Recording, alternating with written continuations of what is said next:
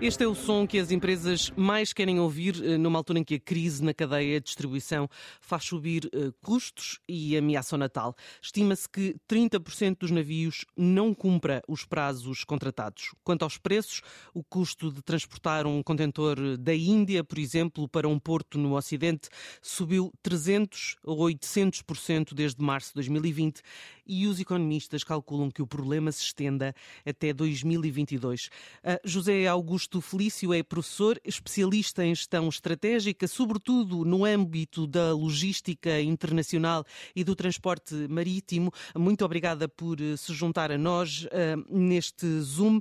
O, o, problema com que nos deparamos é mesmo esse, um problema de logística internacional, de transporte marítimo, mas é importante perceber como é que chegamos a este ponto.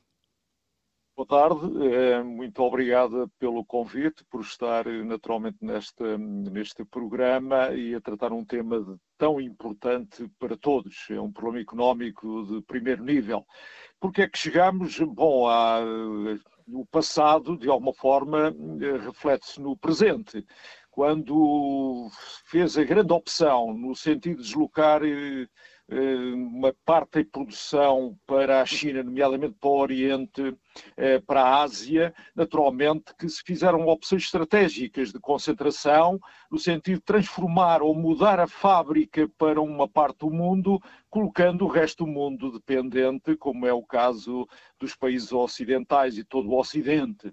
Eh, houve, de facto, uma deslocalização estratégica ou geoestratégica que hoje está a ter implicações, porque o mundo não pode ser unipolar, tem que ser multipolar e também a produção deve ser multipolar e isso não ocorreu. Este problema da Covid, naturalmente, veio colocar em destaque o que uma situação muito crítica, na medida em que, com esta localização polar, unipolar, obviamente que criou grandes dificuldades ao processo logístico não é possível hoje, em termos do, do abastecimento, entender o consumo e, o, e, neste caso, as cadeias de abastecimento, sem compreender a importância que tem a logística, que tem as redes logísticas, que tem a interação entre os múltiplos operadores a nível internacional nomeadamente interligando, por um lado, as matérias-primas, interligando os centros da produção e depois, naturalmente, as cadeias que permitem fazer chegar todos os produtos ao consumidor. E consumidores somos todos nós. Uhum. Mas recentemente algo aconteceu para uh, provocar, digamos, esta crise uh, que enfim, nos últimos 20 anos não tem precedente certo. É, recordo, por exemplo, aquele problema que houve no canal do Suez. Uhum. Eh, um Falamos disso aqui, aliás. Falámos aqui e, naturalmente, despolutou, alertou de uma forma muito clara para um problema de, de grande gravidade. No fundo, o que disse foi o Ocidente ou o mundo está dependente, está altamente dependente de uma localização unipolar e isso é muito grave. Eh, o que ocorre atualmente, naturalmente, que é uma situação que, que tem a ver com este problema da Covid. Este problema da Covid criou problemas muito claros em termos do próprio abastecimento, da forma como as empresas se organizam, nas limitações que têm, eh, enfim, por questões de saúde pública, nomeadamente e eh, isso implicou nas próprias cadeias de abastecimento, nas cadeias logísticas, nas cadeias de abastecimento em particular, e necessariamente no que diz respeito à China, eh, no fundo acaba por ser um, um foco em todo este processo, dada a dimensão colossal que tem naturalmente aquele mercado, e essencialmente um mercado produtor, que de um determinado momento passou a ter também dificuldades de abastecimento de matérias-primas, quando ele era propriamente exportador, e neste momento ele está a ser muito consumidor das próprias matérias-primas, no fundo desajustou todo o mercado. O que estamos a assistir a um ajustamento do mercado no próprio desajustamento e, e, estamos a pagar essa fatura. Naturalmente que o transporte marítimo é fundamental em todas estas cadeias. A maior parte das pessoas não compreende a dimensão que têm os transportes uhum. marítimos em termos de, mundiais nas cadeias logísticas. Estamos a falar e, de portanto, cerca de, de 90%. Estes dados são, são corretos? Eu penso que 90% é capaz de ser exagerado, mas acima dos 70%, forçosamente que sim.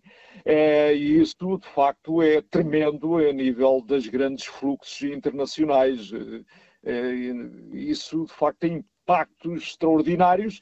Lembre-se que, por outro lado, a própria cadeia de transporte marítimo, quando nós pensávamos, quando tínhamos navios de 14 mil, 12 mil teus, 14 mil teus, no fundo são unidades de contentores, vamos admitir que um teu tem a ver com, eh, com portanto, com um contentor, enfim, com um contentor que é a medida de contentorização, se temos um navio que leva 12 mil contentores, eh, por questões também de racionalização, de otimização em termos de, de, do custo, eles passaram a transportar 14, 16, 18, 20, 21 mil teus.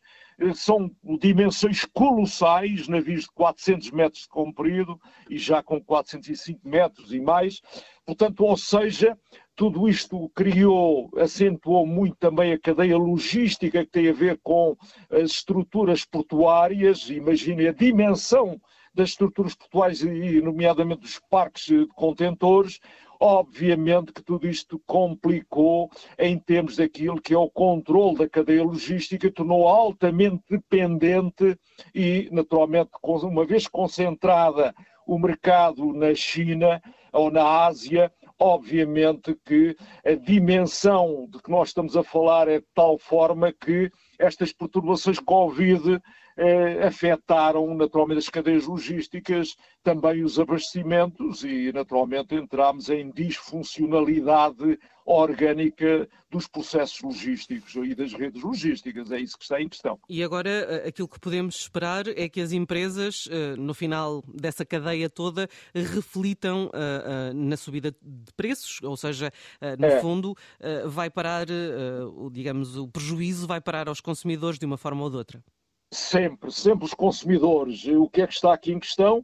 Naturalmente que há falta de contentores, logo as caixas que transportam as mercadorias e os produtos. Por outro lado, o transporte, eh, os combustíveis também aumentaram extraordinariamente. Veja o que está a acontecer no Médio Oriente, nomeadamente com o aumento dos preços do petróleo, e vejam a, o que ocorreu, nomeadamente o próprio presidente americano e, e outros, eh, naturalmente, o acordo que foi estabelecido no sentido de pegar nas reservas extraordinárias que os países têm, nomeadamente os americanos, os Estados Unidos da América, a própria China veja a própria Índia eh, o, e outros países, o Reino Unido, no sentido de colocarem reservas de petróleo no mercado para controlar os preços. E, naturalmente, qualquer variação dos preços, os preços do combustível estão, do petróleo estão extraordinariamente elevados, eh, é evidente que se refletem nas cadeias logísticas, eh, naturalmente no, depois no preço dos produtos em termos do consumo,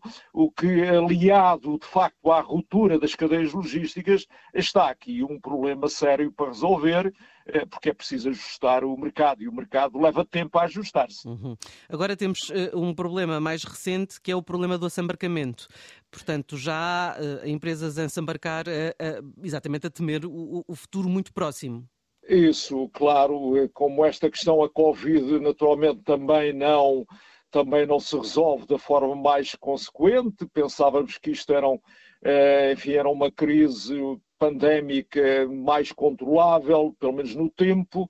Verifica-se que há ciclos sucessivos eh, eh, de pandemia e, naturalmente, que está a criar problemas às empresas, nomeadamente às produtoras, que têm problemas do abastecimento de matérias-primas e, em consequência, portanto, isso depois acaba por se refletir nos preços dos produtos e, para além disso, na falta de preços no que diz respeito às matérias-primas que são transportadas por contentorização, por contentores e, nomeadamente, por grandes, grandes unidades de transporte marítimo. Hum. Obviamente que eh, os, eh, os operadores, eh, e nomeadamente as empresas que, de consumo ou empresas logísticas, procuram, e os grandes armazéns, procuram fazer as suas reservas e obviamente que depois conduz também a que os, em algumas matérias mais sensíveis, que os consumidores uh, façam o exagero, enfim, fazendo esse assambarcamento, que é sempre um problema de desajustamento do mercado. Numa economia de mercado, nós estamos sempre numa lógica de oferta e procura, ou seja, há aqui necessidades de equilíbrio. E esses equilíbrios têm um ciclo de ajustamento que pode ser mais curto ou mais longo. E neste momento está a ser um bocado mais longo. As pessoas estão muito preocupadas, para mais numa altura de Natal onde a maior parte das mercadorias vem da China, está a imaginar a aflição que as grandes cadeias, nomeadamente comerciais e, e de distribuição, têm no sentido de ser, elas próprias assegurarem o abastecimento. Vamos, portanto, ter um Natal com menos coisas para comprar. Uh, não digo com menos, uh, não digo menos, mas uh, com coisas diferentes, eventualmente diferentes, aquelas que são mais habituais nas quantidades que nós estamos habituados a ter. Eh, depende, portanto, todo este processo o, enfim, na, os grandes entendidos, aqueles que refletem em termos de, de investigação e que têm uma, uma sensibilidade mais apurada e expressam que isto vai demorar ainda uns meses para regularizar todo este processo, conjugando naturalmente o preço das matérias com o preço do transporte, com o preço das matérias, com o próprio abastecimento. Tudo isto, em termos de regularização, vai demorar alguns meses. Esse entendimento é claro. Uhum. Só, para, só para terminar, um, olhamos para estes eh, preços e para esta subida exponencial quando estamos a falar de transporte de um contentor. Certo. Quem é que está a ganhar com isso? Porque há sempre alguém a ganhar. Portanto, quem é que está a ganhar aqui? Obviamente que quem está a ganhar são quem naturalmente faz a gestão do, do, dos, da, enfim, do, destes equipamentos de contentor, contentorização e, e, por outro lado, os próprios transportadores, como é óbvio, não perdem essa oportunidade. Os grandes armadores, obviamente que não vão perder esta oportunidade eh, dentro das dificuldades, eh, uma vez que tem uma pressão muito grande de transporte, eh, está muito concentrada, e ao estar muito concentrada, portanto, eles naturalmente procuram tirar o, benefícios desta, desta pressão de mercado, como é óbvio. Também, noutros momentos, as coisas são ao contrário, não é? Uhum. É, eles próprios acabam por ficar com equipamentos disponíveis, o que tem custos também elevados. Neste momento há um aproveitamento óbvio, óbvio na lógica de um mercado e de livre iniciativa. Uhum. José Augusto Felício, ah, muito obrigada por ter estado connosco aqui no Zoom para nos ajudar a perceber ah, este problema que afeta as cadeias logísticas ah, e que afeta o transporte de mercadorias no mundo inteiro.